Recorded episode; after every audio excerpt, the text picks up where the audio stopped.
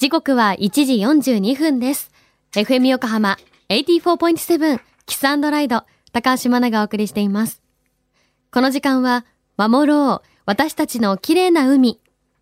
FM 横浜では世界共通の持続可能な開発目標 Sustainable Development Goals SDGs に取り組みながら14番目の目標海の豊かさを守ること海洋ゴミ問題に着目。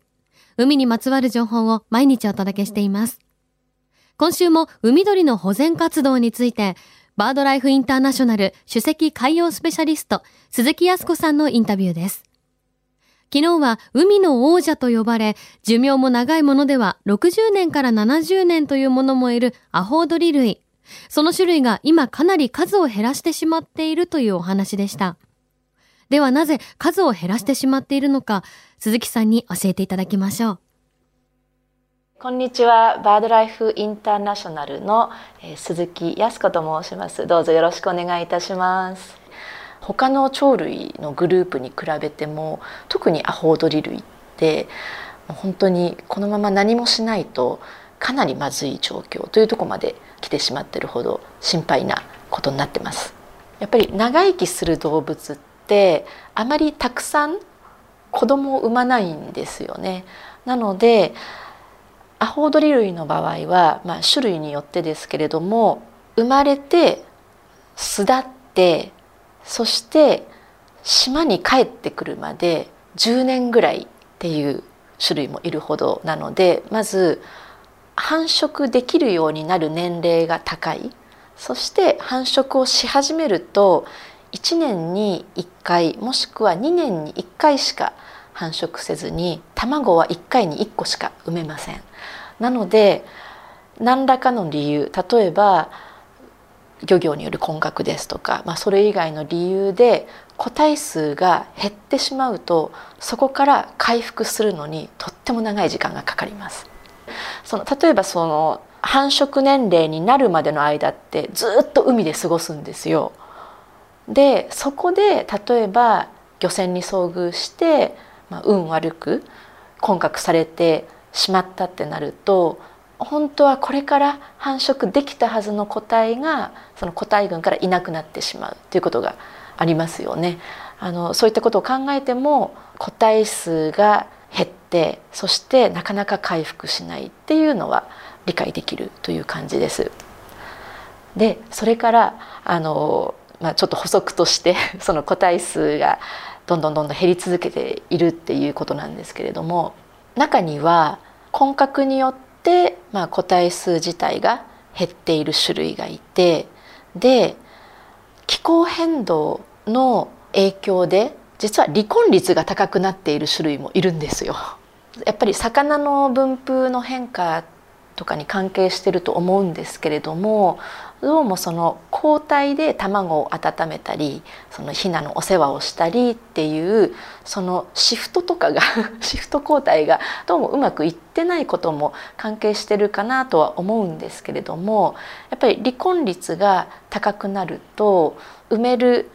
卵子育てできるヒナの数も減ってってしまうっていうことで今後はこういったものももしかしたら加速度的に多くなってしまうのかなという懸念があります。それからまた別の種類ニュージーランドに生息している種類のアホウドリなんですが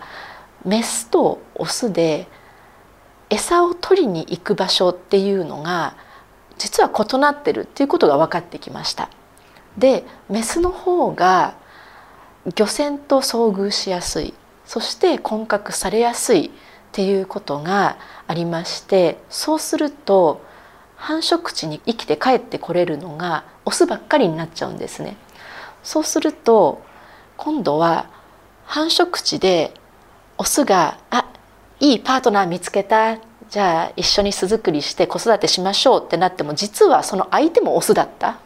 オス同士のペア。っていうのが今増えてきてしまっているのでそうするとすでにもう減少している個体数その回復っていうのがさらに遅れてしまうっていうことが今起こっています。本当にアホウドリってやっぱり長生きであるとか一度、まあ、つがいになるとそのパートナーとは生涯連れ添うっていうペアが多いとかそういった意味ではその人間と共通点がかなり多いんですよね。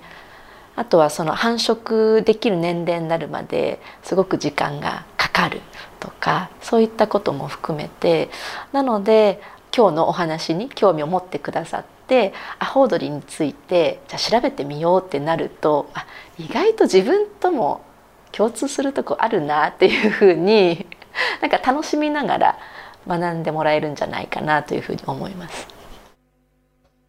鈴木さん、ありがとうございました。海で暮らす鳥の中でも大きなアホウドリ。気候変動によって餌となる魚が取れるエリアが変わってしまって、今までのように戻ってこられないとか、オスとメスの餌場が違うために、メスばかりが魚の網にかかってしまうなど、私たちの暮らしや経済活動によってアホウドリたちの生活がかなり脅かされている面があるんですね。そんなアホウドリ、日本でも大切に保護されていますが、現状はどうなっているのか、詳しく明日伺っていきます。今日お話しいただいたアホウドリの生態について、詳しくは特設サイト、海を守ろうから聞くことができます。ぜひチェックしてみてください。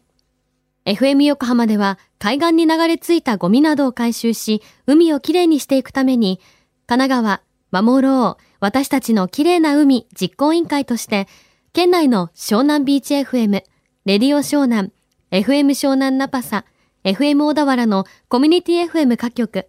その他、県内の様々なメディア団体のご協力を得ながら活動しています。また、日本財団の海と日本プロジェクトの推進パートナーでもあります。FM 横浜、守ろう、私たちの綺麗な海、チェンジフォーザブルー。明日もお楽しみに。